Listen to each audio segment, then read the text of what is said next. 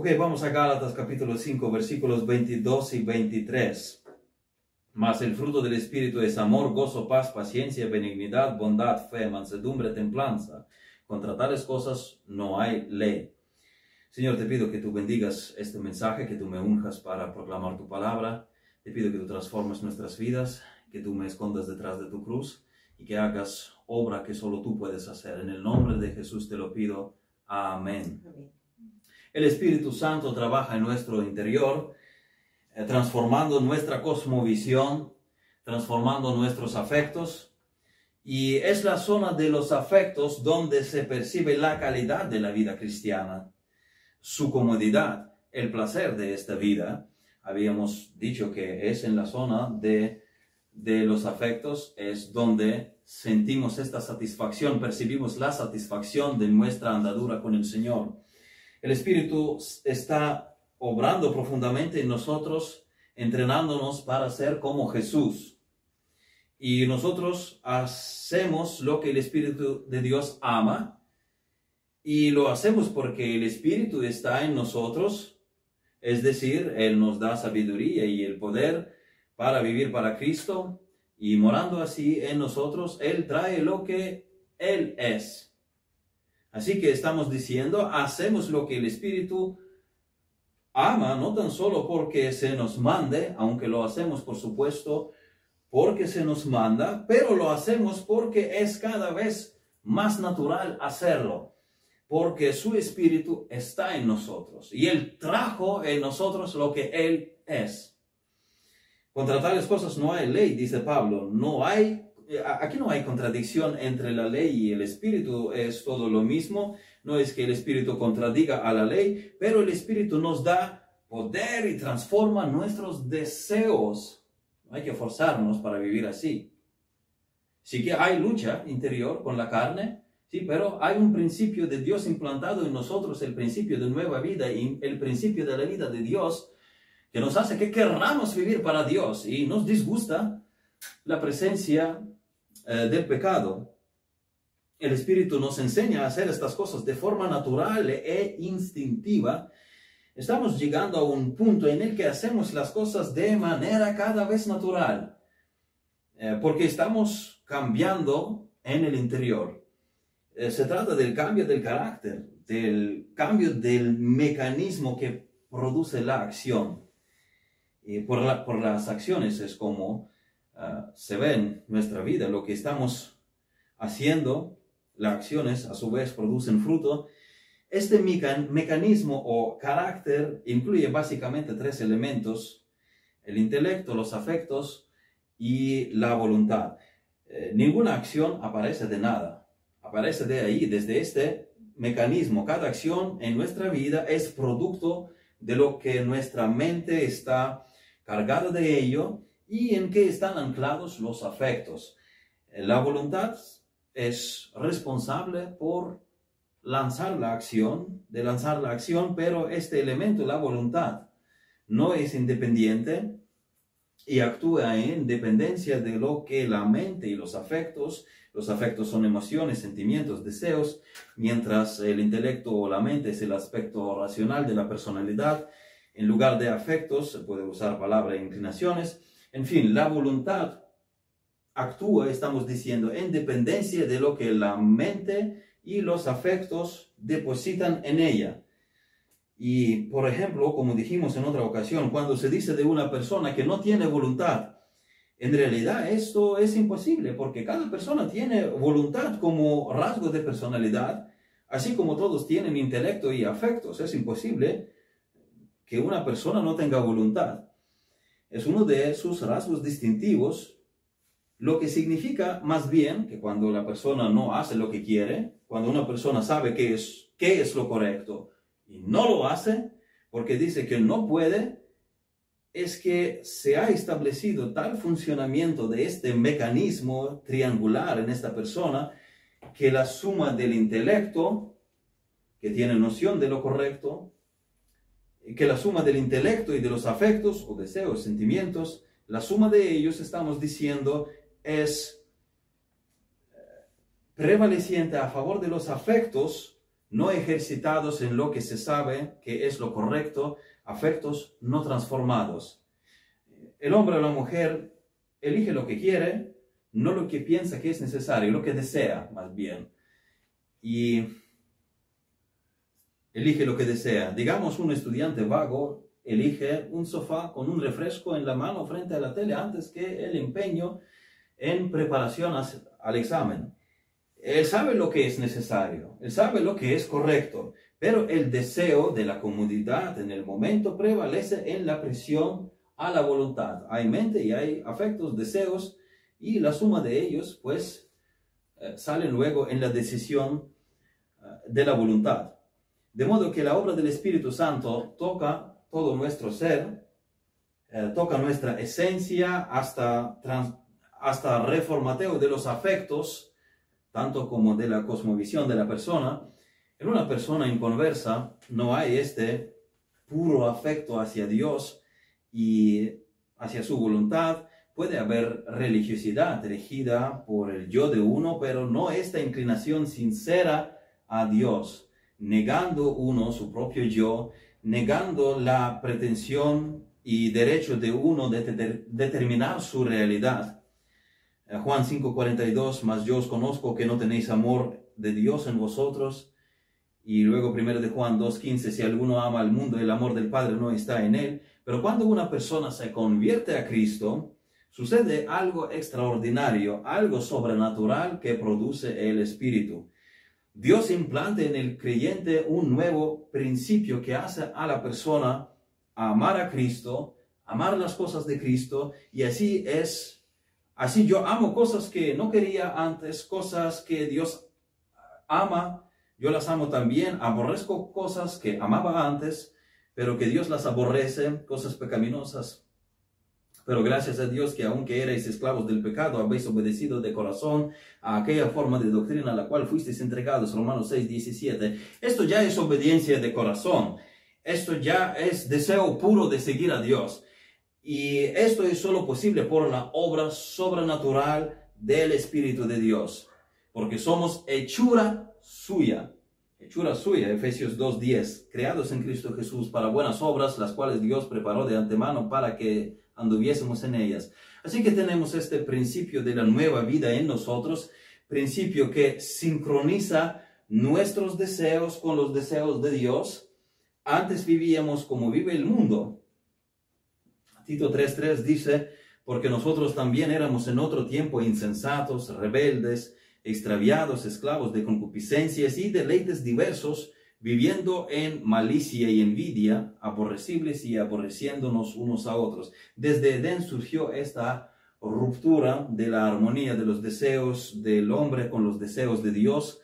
El hombre tenía sus deseos antes de la caída, tenía deseos sujetos a los deseos de Dios. Pero como resultado de la caída, y Satanás golpeó precisamente en este área, en el blanco de los deseos, seréis como Dios sabiendo el bien y el mal, como resultado de la caída, ahora el ser humano vive enfocado en sus propios deseos. Y si en su cosmovisión hay lugar para los deseos de Dios, los deseos de Dios tienen que girar alrededor de los deseos del yo humano. Así que el mundo vive persiguiendo sus propios deseos, el hombre complace sus deseos, no queda satisfecho y requiere mayor complacimiento de sus deseos y, va como en un círculo vicioso sin poder salir de, todo esto. Así que Pablo dice aquí que éramos esclavos de concupiscencias y deleites diversos. No podríamos, no podíamos salir de este círculo. Eh, su propósito principal es eh, satisfacer sus propios deseos y están en este círculo cerrado y cada vez buscan mayor satisfacción y esto trae toda clase de frustración e insatisfacción.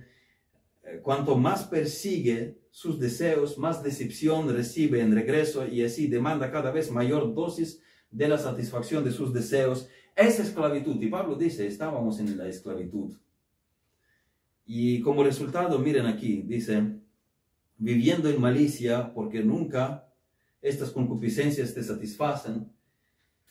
Envidia, porque miran a otros y dicen, oh, estos, estos tienen mejor que yo. Y éramos aborrecibles y encima aborrecíamos a otros. Eso es el resultado de esta esclavitud, de la esclavitud de los deleites, de las concupiscencias, la esclavitud de los deseos que han salido del sistema de los deseos de Dios.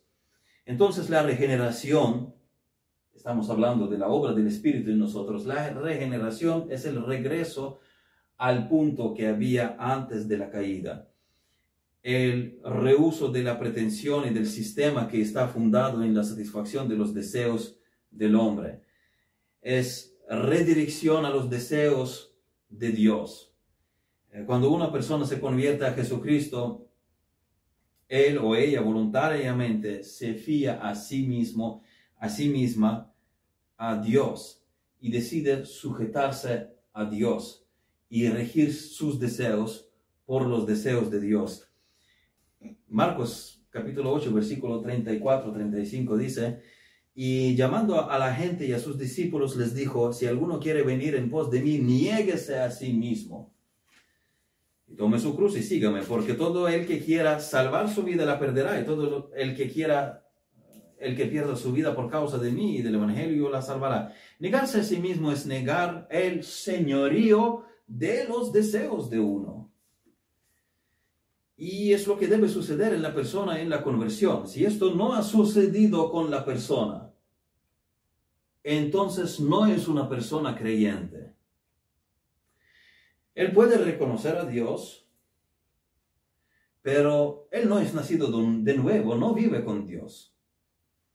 Así que de esto se trata. Cuando hablamos del fruto del Espíritu Santo, Él hace su obra en nosotros hasta la profundidad de los deseos.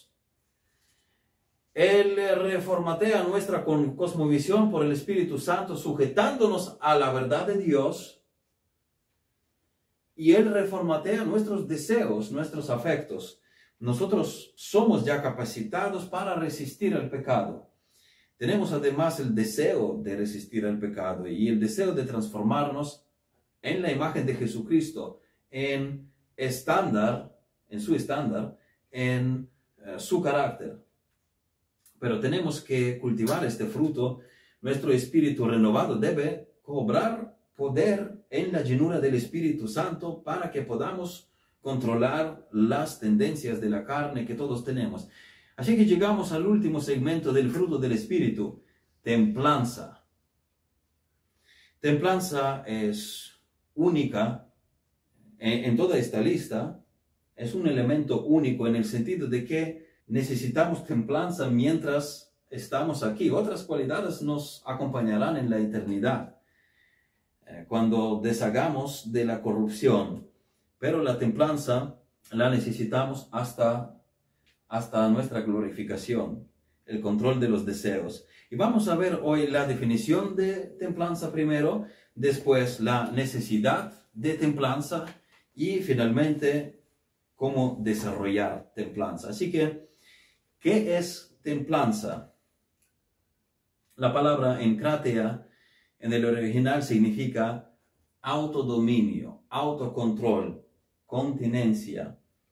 Hay otras ocasiones en que se encuentra esta palabra, una de ellas es 2 de Pedro 1.6, al conocimiento, dominio propio, al dominio propio, paciencia, la paciencia, piedad, dominio propio, aquí está, esta misma palabra se traduce como dominio propio.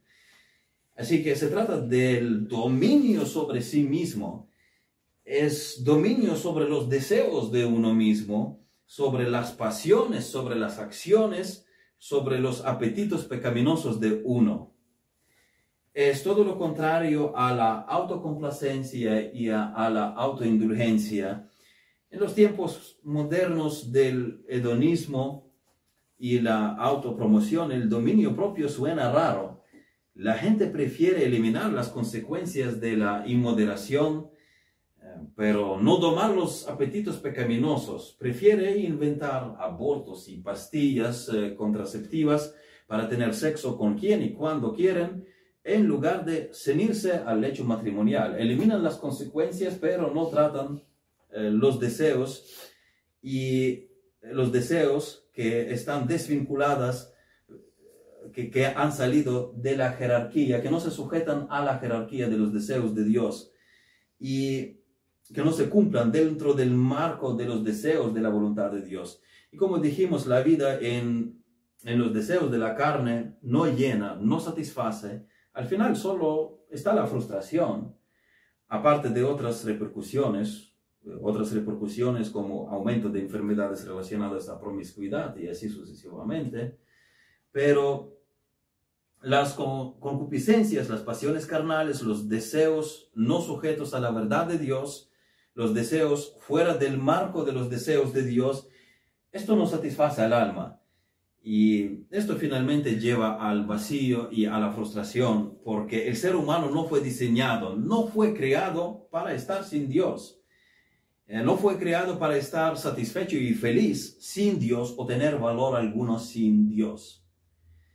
El ser humano es como un terminal para pagar con tarjeta y si no está conectado al banco, no tiene su valor para el que fue diseñado. No te sirve para ninguna otra cosa.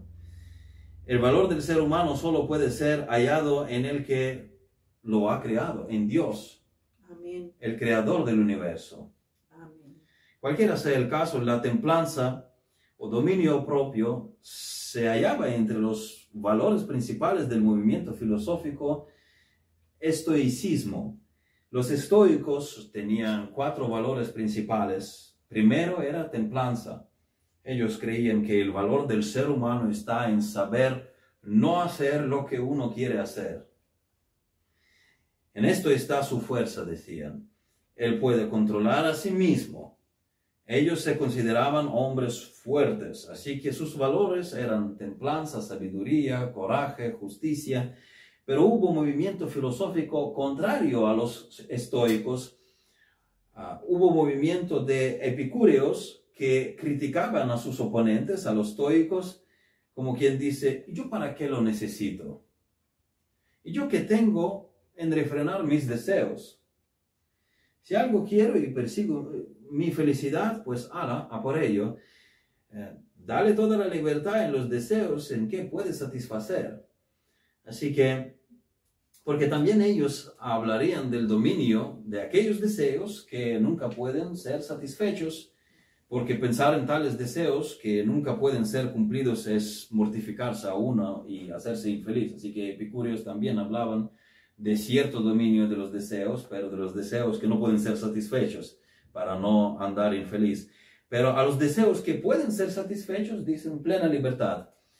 Y la perspectiva bíblica difiere de una y de la otra versión, tanto de los estoicos como de epicúreos, eh, los cristianos se refrenan de los deseos que van en contra de la voluntad de Dios, que hacen, eh, de los deseos que hacen daño al alma, de los deseos que no enriquecen espiritualmente, que no ayudan a almacenar el tesoro en el cielo, a diferencia del punto de vista de los estoicos, con su dominio propio, por el dominio mismo, pues refrenar para refrenar, para afirmar a sí mismo, mira qué fuerte soy. Y los epicúreos se abstenían de ciertas cosas para tener el placer, a diferencia de unos y de otros, los cristianos controlan sus deseos porque han aceptado el señorío de Jesucristo y ellos traen su vida en armonía con Él. Él es el sentido de templanza y Él es la fuente de templanza. La fuente de templanza es Dios, es su espíritu, es Jesucristo. Jesús derramó su espíritu para enseñarnos, para entrenarnos a ser como Él. Eh, templanza caracteriza a Dios. Cristo es nuestro estándar. Él siempre hizo lo que agrada a su Padre. El espíritu no tiene problemas con el dominio propio dijimos que el, ¿por qué tenemos fruto del Espíritu? Porque es lo que el Espíritu trae en nosotros. Porque tenemos que reflejar el carácter del que mora en nosotros. Y el Espíritu ama infinitamente el bien, no tiene problemas, dijimos, con el dominio propio. Él ama el bien, él hace el bien, él no tiene problemas para ejecutar el bien. Ese es el espíritu que Dios puso en nosotros. El espíritu nos enseña y capacita a decir no a los impulsos. El Espíritu nos entrena. Aprender dominio propio no es una tortura para el creyente, e, e, es entrenamiento. Y cuanto más se evidencia esta virtud en el creyente, más lugar al gozo se otorga. Y a medida que ganes templanza, tendrás más gozo. Tendrás gozo. La verdadera satisfacción está en saber cómo controlar los deseos, no en complacerlos. Entrenados por el Espíritu, vamos a más amor, a más paz. Hay un gran gozo en este camino, tanto aquí como pensando en nuestro glorioso porvenir en el cielo. Hay un objetivo garantizado. Cada vez que dices no a algo, no al pecado, no a los impulsos pecaminosos, cada vez que dices, que, que dices no, hay un punto, hay un propósito. Dios, no te está torturando, Él te está llevando a algún sitio. Él está haciendo una obra maestra de ti. Y esto te va a llevar a mayor conformación al Señor Jesucristo. Esto te va a llevar además a gozo eh, de esta vida con, con el Señor Jesús. La templanza no incluye solo el aspecto negativo, el decir no, la abstención de las cosas que Dios desprecia, sino también el positivo, el perseguir el bien. Mm.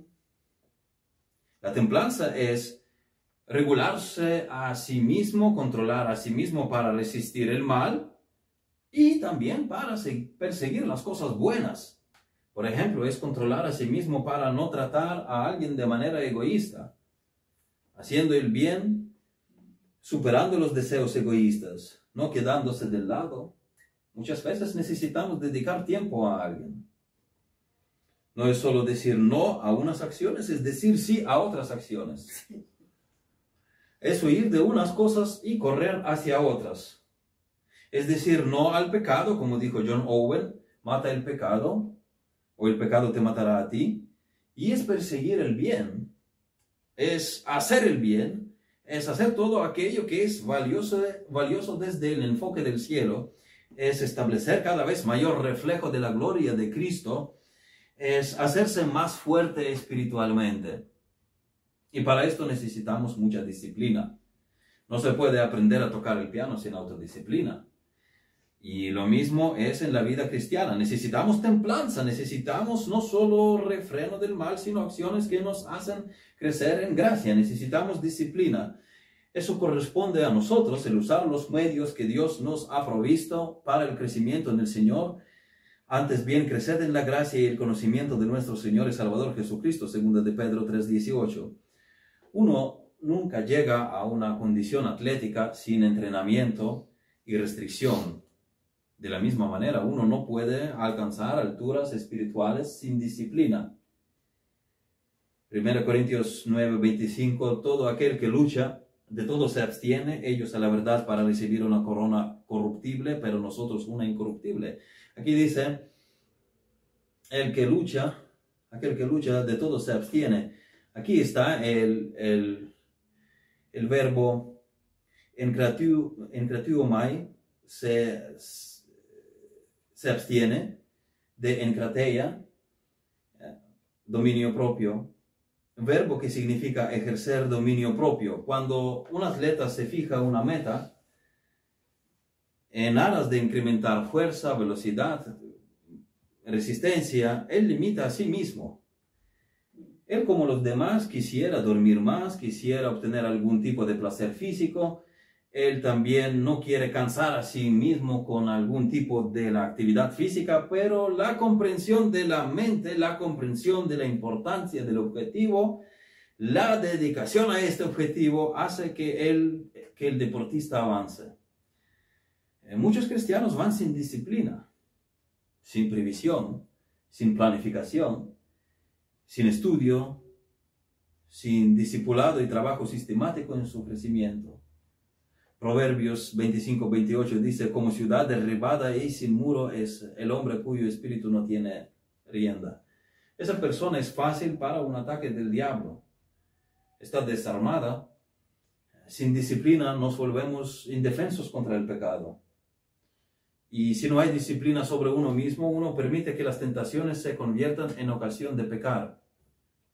Tenemos que someter nuestros cuerpos si queremos vivir victoriosos. Es más fácil decirlo que hacerlo, pero aún así, el que toma en serio las enseñanzas del Señor lo hará para la gloria de Dios. Así que la templanza es resistir el mal y perseguir el bien. De hecho, Pablo dice así en Romanos 12, 9, aborrecer lo malo, seguir lo bueno. Y a Timoteo dice en 1 Timoteo 4, versículos 7 y 8, desecha las fábulas profanas y de viejas, ejercítate para la piedad, porque el ejercicio corporal para poco es provechoso.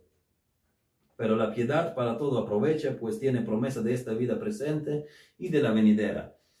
Eh, tienes que ejercitarte para la piedad. Tienes que tener dominio propio sobre los deseos de la carne, carne que no quiere orar, que resiste al estudio de la palabra, que te dice, no salgas al culto, llueve ahora, eh, como en Proverbios 22.13, dice el perezoso, el león está afuera, será muerto en la calle. Tú necesitas dominio propio.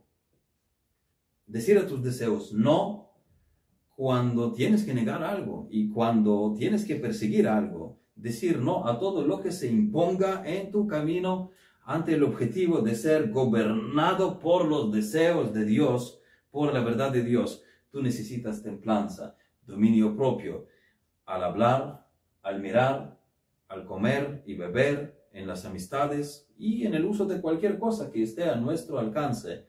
Hay ciertas cosas que debo negar. Segundo, la templanza es absolutamente necesaria. Es necesaria porque ella exhibe la obra de Dios en ti. Si no tienes el fruto del Espíritu, no eres salvo, porque el Espíritu no mora en ti. El fruto del Espíritu es testimonio de tu vida acerca de la obra de Dios. Tú con tu vida testificas que sí, realmente Dios está obrando en ti. Dios te trajo al conocimiento de Él.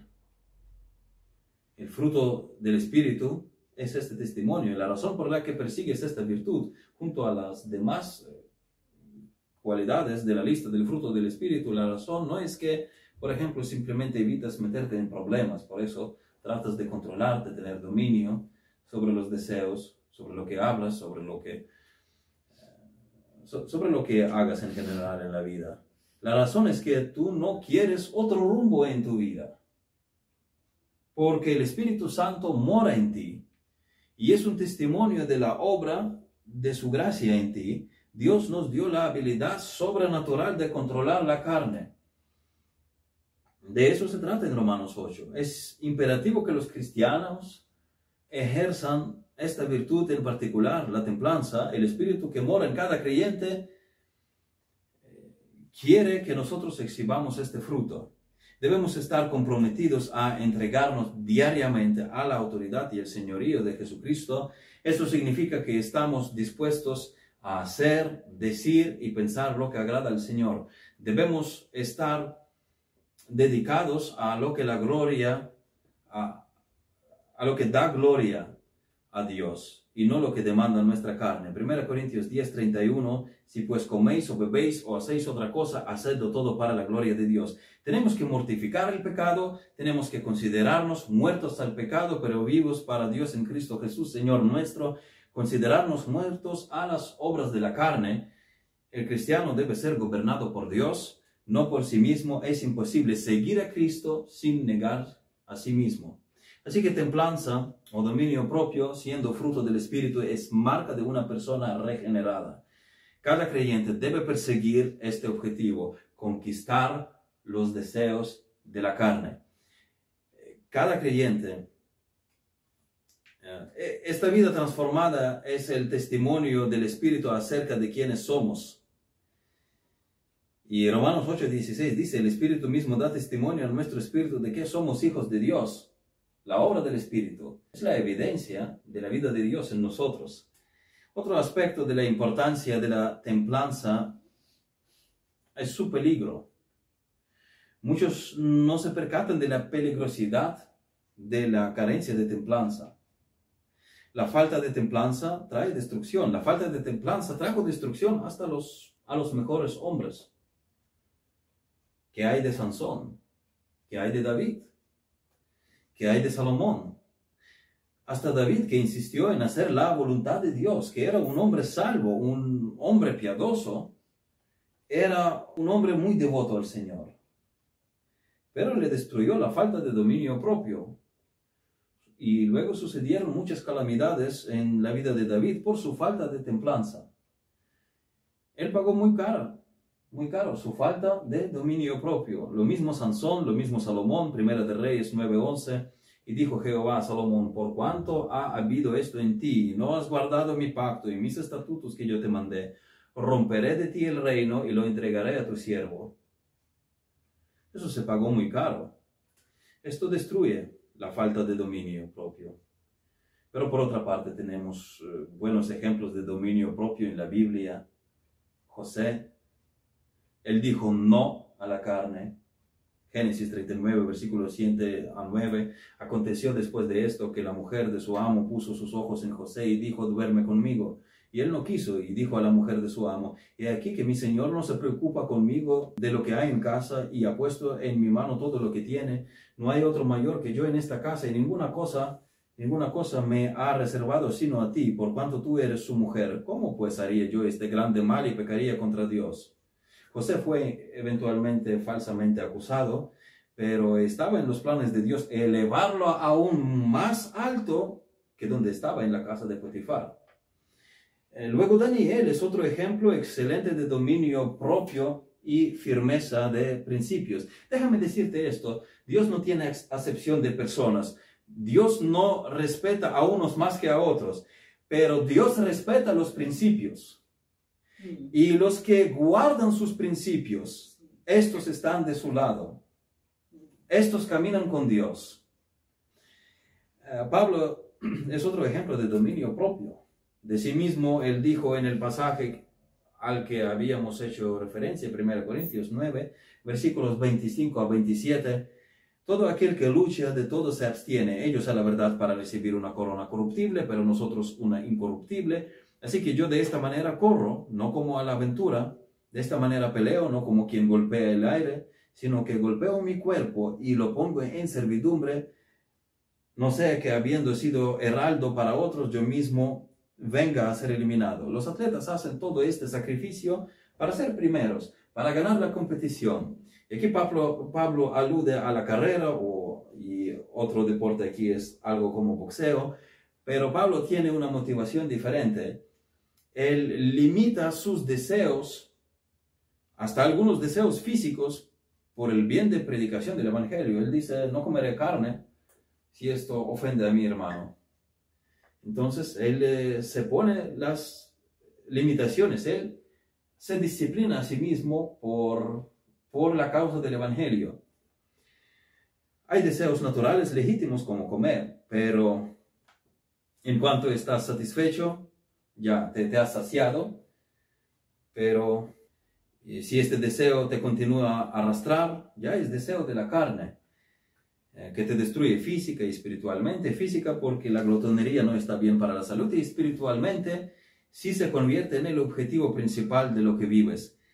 Así, así cualquier otro deseo. Deseo sexual, en cuanto entra en la zona donde se vuelve pecaminoso, se necesita templanza. Templanza es decirte a ti mismo, lo rechazo. El diablo usa los deseos naturales de la carne para hacer que el cristiano haga cosas horribles. Romanos 13, 14 nos advierte, sino vestidos del Señor Jesucristo y no proveáis para los deseos de la carne. Dale un poco de indulgencia y la carne te llevará a sus obras, obras que están listadas ahí en Gálatas 5, versículos 19 21 que vamos a leer ahora. La carne no te llevará a Dios ella no conduce a una vida más profunda y abundante y piedad, sino a lo que está en la lista de mismamente Gálatas 5, versículos 19 y 21, y manifiestas son las obras de la carne, que son adulterio, fornicación, inmundicia, lascivia, idolatría, hechicerías, enemistades, pleitos, celos, iras, contiendas, disensiones, herejías, envidias, homicidios, borracheras, orgías y cosas semejantes a estas, acerca de las cuales os amonesto, como ya os lo he dicho antes, que los que practican tales cosas no heredarán el reino de Dios. Hacer, hacer clic con el ratón en el lugar equivocado te llevará al adulterio, a la fornicación, a las obras de la carne. Necesitas templanza para cortar. Y el diablo apela a tus deseos. La templanza es cortar la cuerda con que él te arrastra. Duras palabras pueden llevar a la enemistad. Nuevamente, Gálatas 5:20. Te permites estar un poco disgustado con alguien y esto te puede llevar a enemistades, pleitos, celos, iras, contiendas, las obras de la carne. Necesitas templanza para decir no desde el principio. El diablo apela a nuestros deseos y nos arrastra al pecado. Templanza es detener a uno mismo, es decir, no, es cortar, es detener el movimiento que ha surgido. La razón por la que caemos en las obras de la carne es la falta de templanza, es la falta de decir no, es la falta de coger la tijera y cortar desde el principio. No solo los deseos físicos, sino diversos impulsos del alma destruyen la vida del creyente. Juan en la primera epístola no solo habla de los deseos de la carne, sino también de los eh, deseos de los ojos también y de vanagloria de la vida. Miren lo que es los deseos de los ojos el deseo de más información, por ejemplo, ver más vídeos, ver más redes sociales. Hay mucha información que nos destruye, que llena el cerebro de basura. Cualquier información que percibas mirando, escuchando, todo esto el cerebro lo procesa. Y tú estás llenando el cerebro de cosas innecesarias muchas veces. Y así que quita el móvil cuando no lo necesitas. Quita el ordenador si no lo necesitas ahora mismo, si no trabajas con él. Uno de los, uno de los predicadores que yo solía escuchar, Joel Hyatt de la iglesia bautista Westside en los Estados Unidos, creo que fue él que una vez predicando dijo que tenía en casa un solo móvil para toda la familia y era solo para llamar. Y él dice, yo con mis nietos no juego ahí ni con ordenador ni con los móviles. Yo salgo al patio, yo les digo, vamos a construir, construir las ciudades, vamos a construir esta ciudad en, esta, en, en, este rincón del patio, otra en otro, vamos a hacer la carretera, vamos a usar la imaginación. Enseñen a sus hijos a dedicarse más a los libros, eso es más sano. Una de las maneras en que ustedes pueden animar a los hijos a leer es que ellos uh, la vean a usted, los vean a ustedes leer. Así que cojan un libro de papel, que lo vean y lean también. Y también pueden leer juntos con los hijos el libro que interesa a sus hijos, alguna buena obra. Hay que seleccionar, eh, seleccionar los libros también para los hijos. Así que hermana, siéntase a leer con su hija, una página lee ella, una usted. Y bueno, esto lo digo en el caso que sabemos cuando los hijos no son creyentes y uh, no estarían fácilmente de acuerdo de leer libros cristianos. Pero, por ejemplo, una novela como Robinson Crusoe es excelentísima opción para empezar. Y si su prole aún no se ha familiarizado con este clásico, o Ben Hur, adquirí recientemente este libro en, una de las tiendas de los libros usados. Así que lean libros, lean la Biblia. Antes que inicie este nuevo año, yo voy a compartir algunos planes de la lectura bíblica para el año, algunos más intensivos, otros menos un plan clásico de leer la Biblia una vez al año y otros, cada uno sabe su carga diaria, semanal del horario y otros planes serán más intensivos como eh, la Biblia en 60 días, la Biblia en 90 días. Lee la Biblia y lean buenos libros cristianos. Puedes preguntar a tu pastor que te puede sugerir. Eclesiastés 12, versículos 12 y 13 dice, ahora hijo mío, a más de esto, sea amonestado. No hay fin de hacer muchos libros y el mucho estudio es fatiga de la carne. No hay fin de libros. Salomón lo dijo cuando los libros eran muy costosos y aún así dijo que había muchísimos. ¿Qué diría ahora cuando puedes imprimir un libro nada más pulsando el botón Enter? Y hay muchísimos libros. Así que escoja qué leer de manera que esto le sea beneficioso. Que esto te ayuda a acercarte a Dios. Porque miren lo que luego dice Salomón. El fin de todo el discurso oído es este. Teme a Dios y guarda sus mandamientos porque esto es el todo del hombre. Céntrate en la información. Selecciona la información que te ayude a buscar a Dios.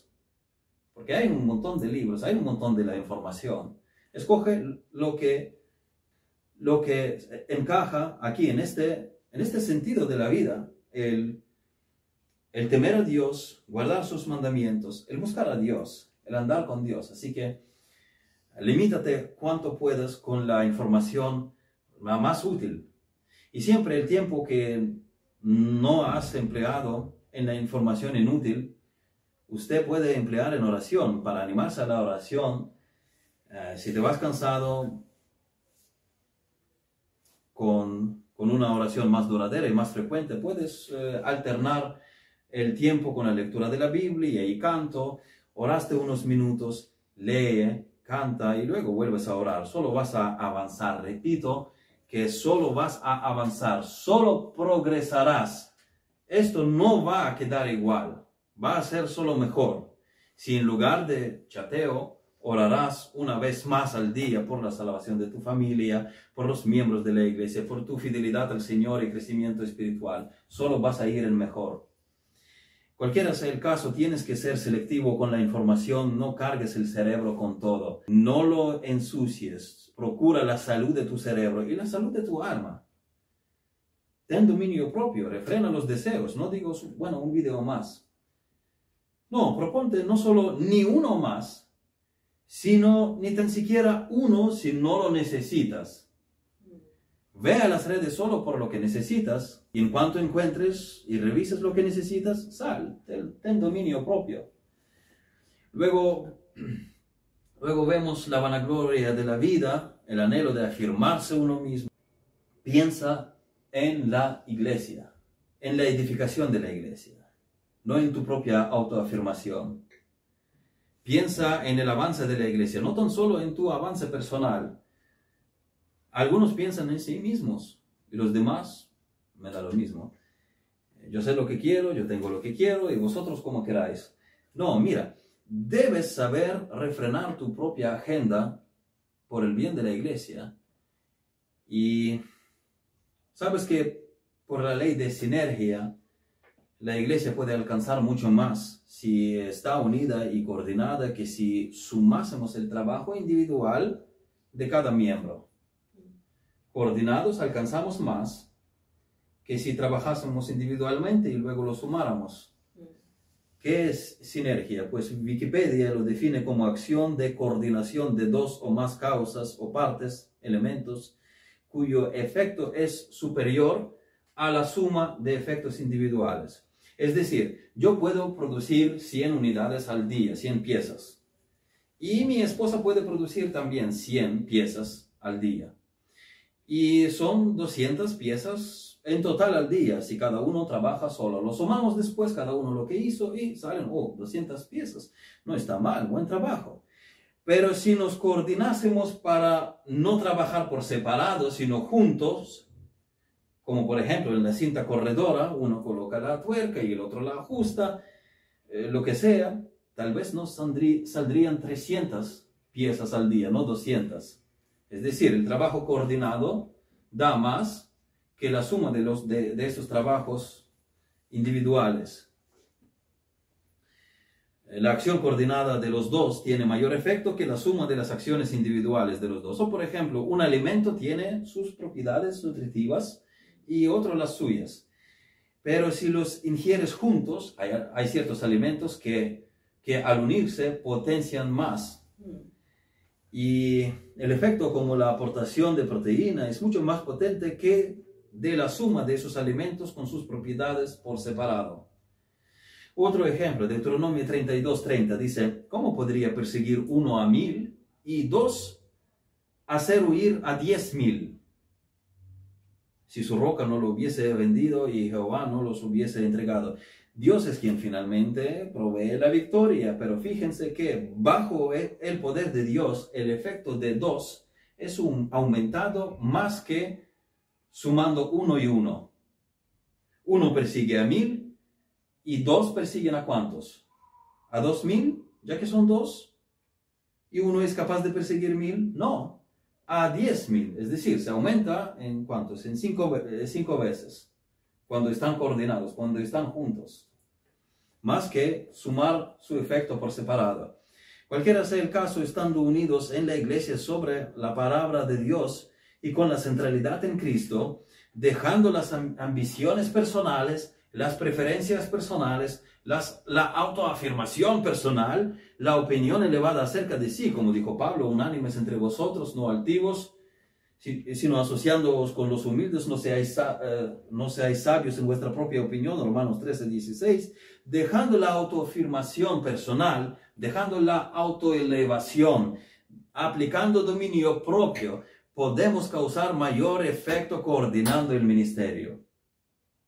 Restringe tus ambiciones personales y piensa en el avance del Evangelio. Piensa en el crecimiento de la iglesia de Cristo. Romanos 15, versículos 1 y 2. Así que los que somos fuertes debemos soportar las flaquezas de los débiles y no agradarnos a nosotros mismos. Cada uno de nosotros agrade a su prójimo en lo que es bueno para edificación. Muchas veces venimos a la iglesia con la pregunta, ¿y yo qué voy a tener de esto? En lugar de preguntar, ¿qué es lo que yo puedo dar a los demás en la iglesia?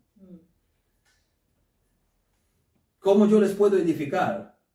El contexto de Romanos 15 es específico, es lo que fue tratado en el capítulo anterior, Romanos 14, pero el principio es general, agrada a tu prójimo en lo que es bueno, no en cualquier capricho del prójimo, sino en lo que es bueno, para edificación, y no a ti mismo. Ven a la iglesia a edificar a otros, no a reafirmarte a ti mismo, no con el pensamiento egoísta, que las cosas deben rodar alrededor tuyo. Así que la falta del dominio propio destruye a la persona. Si no lo practicas, te destruirá. Practica templanza, practica el decir no a los impulsos pecaminosos, practica superar la resistencia de la carne. Cuando has de hacer lo bueno, pero la carne se opone. Y finalmente, ¿qué hacemos? ¿Cómo crezco en la templanza? Hay dos principios que ayudan a cultivar la templanza, devoción y disciplina. Recuerda estas dos palabras, devoción y disciplina. Dos D. Incluso salen tres D si empezamos por dominio propio, que resulta ser lo mismo que templanza. Así que D de dominio propio, D de devoción y de disciplina. Para tener dominio propio hay que practicar la devoción y la disciplina. Así, estos conceptos del mensaje salieron en una fila en la misma, de la misma letra, coincidió así en español, mejor así para recordarlo bien, pero tener dominio, para tener dominio propio, templanza, necesitamos devoción y disciplina. Devoción, primer área de devoción es la gloria de Dios. En cada situación, en particular, debemos buscar no la autoexpresión, sino la manifestación de la gloria de Dios, glorificar a Dios. Habíamos leído, si pues coméis o bebéis o hacéis otra cosa, hacedlo todo para la gloria de Dios. No se trata de templanza ciega, templanza por templanza, como estoicos, templanza por el orgullo, para, para decir, mira qué fuerte soy. La templanza no es legalismo, la templanza va hacia lo interior del, del alma, no es solo una disciplina externa, es, es principalmente devoción a Dios y su gloria. Yo quiero la gloria de Dios, yo quiero que la gloria de Dios se manifieste.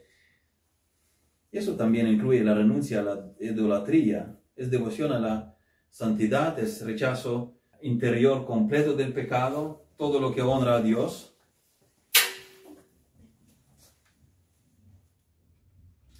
La idolatría es cuando nos apegamos a algo más que a Dios. El trabajo es algo bueno, en sí no es pecado, pero si el trabajo ocupa el lugar de Dios en el corazón, es pecado.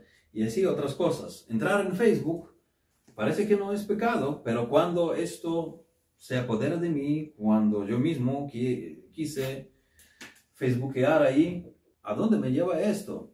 Todo aquello en que nosotros tratamos de llenar nuestras almas, en vez de que busquemos este deleite de Dios, es idolatría. Así que, así es con cualquier cosa. Por eso menciono trabajo, por si alguien piensa, oh, yo yo domino, yo tengo dominio propio, yo soy fuerte, yo no pierdo tiempo en videojuegos, en las películas, en las redes, y yo me dedico a las cosas serias, al trabajo.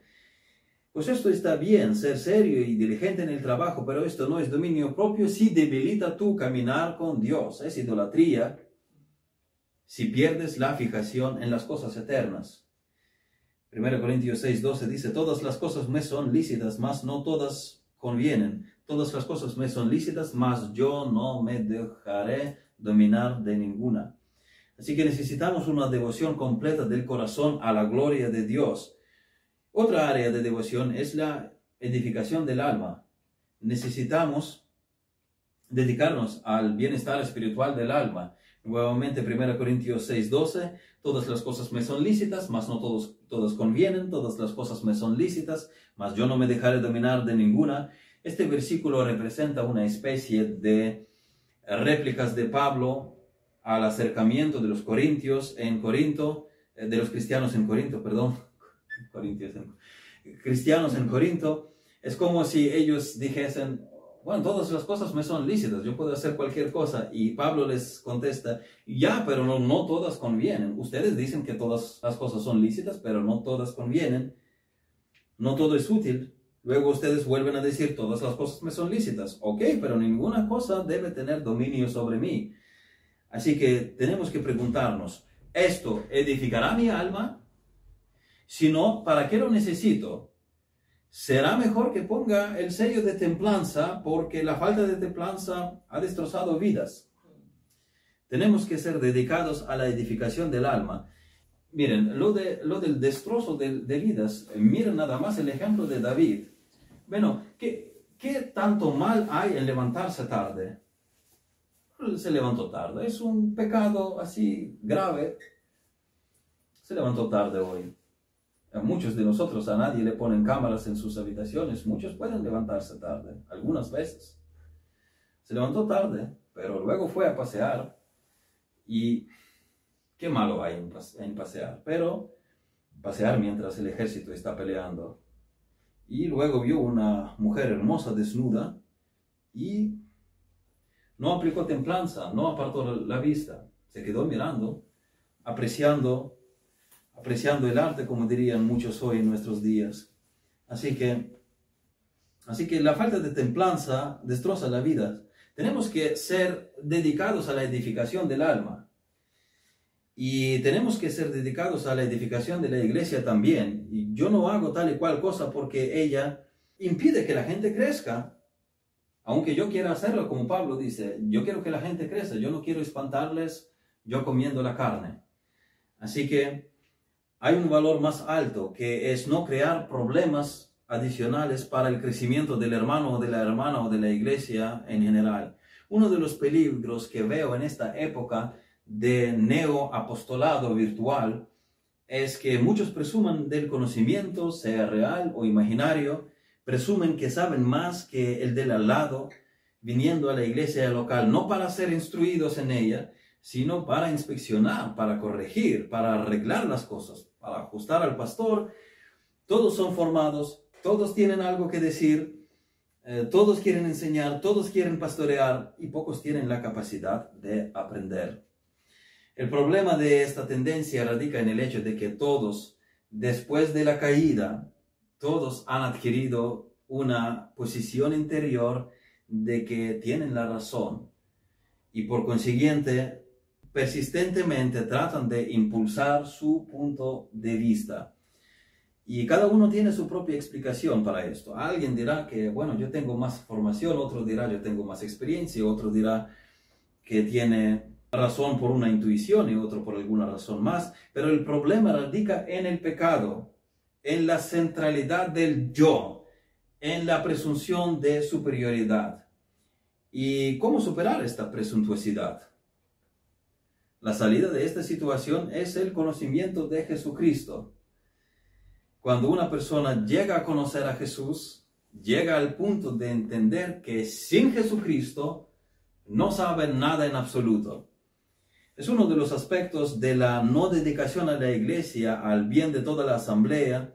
Es uno de estos aspectos cuando uno quiere ser destacado, cuando uno busca la preeminencia. Y la Biblia dice, Dios resiste a los soberbios, mas da gracia a los humildes.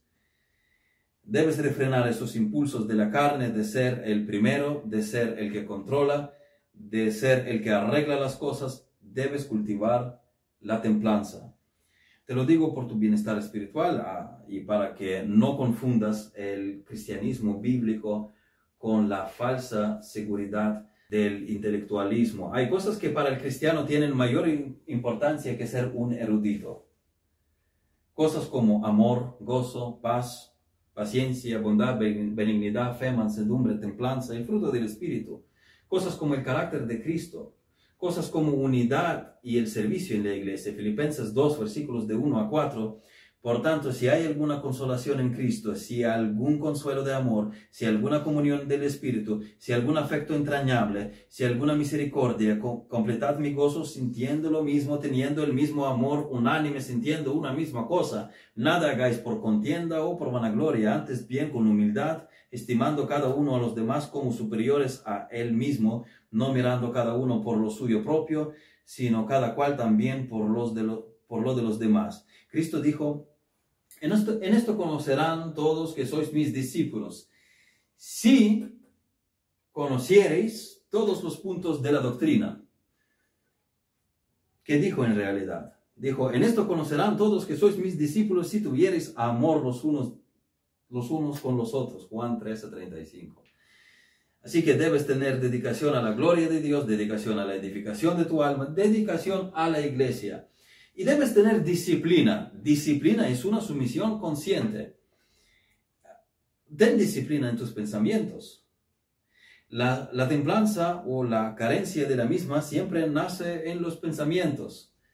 Debes tener la disciplina del pensamiento. Y escuchad lo que dice el apóstol Pablo en 2 Corintios 10, versículos 4 y 5. Porque las armas de nuestra milicia no son carnales, sino poderosas en Dios para la destrucción de fortalezas, derribando argumentos y toda altivez que se levanta contra el conocimiento de Dios y llevando cautivo todo pensamiento a la obediencia de Cristo, a la obediencia a Cristo. El pensamiento debe ser cautivo a la obediencia a Cristo. Es convicciones bíblicas, es orden en la conciencia, es entrenamiento de las aproximaciones, es desarrollo del sistema de valores ten disciplina de sentimientos también. Cuando te irritas, detente. Piensa que Dios te perdonó mucho más que tú le tienes que perdonar a Él. Y eso debería darte un sentimiento completamente diferente. Así como los sentimientos ten disciplina en deseos, no dejes los deseos pecaminosos sin eliminarlos. Siempre encontrarán una salida si los dejas. Ten disciplina en el contentamiento Estar satisfecho donde estás también es dominio propio. Tienes que saber lo que necesitas y lo que no se necesita. Detente en lo necesario, practica la templanza. Ten disciplina en ocio. No hay mal en recreo, no pecaminoso, pero debes utilizar el ocio para recuperar las fuerzas, ah, no para mimar la carne. Si has trabajado físicamente, buen ocio podría ser lectura de un libro eh, si tu trabajo ha sido sedentario, haz algo de ejercicios. Hasta un paseo es muy bueno para, para salud. Spurgeon aconsejaba a sus estudiantes pasear cada viento. Nuestro cerebro necesita oxígeno, por cierto, beban agua. Y así que ten disciplina en tu recreo, ten dominio propio, propio sobre tu ocio. Escoge lo necesario y lo saludable, no cualquier trapallada que, que está en la mano. Ten disciplina en palabras, Ninguna palabra corrompida salga de vuestra boca, sino la que sea buena para la necesaria edificación a fin de dar gracia a los oyentes. Efesios 4, 29. Estas palabras se apresuran a salir. ¿Qué es lo que debes hacer? Retenerlas. Se necesita templanza.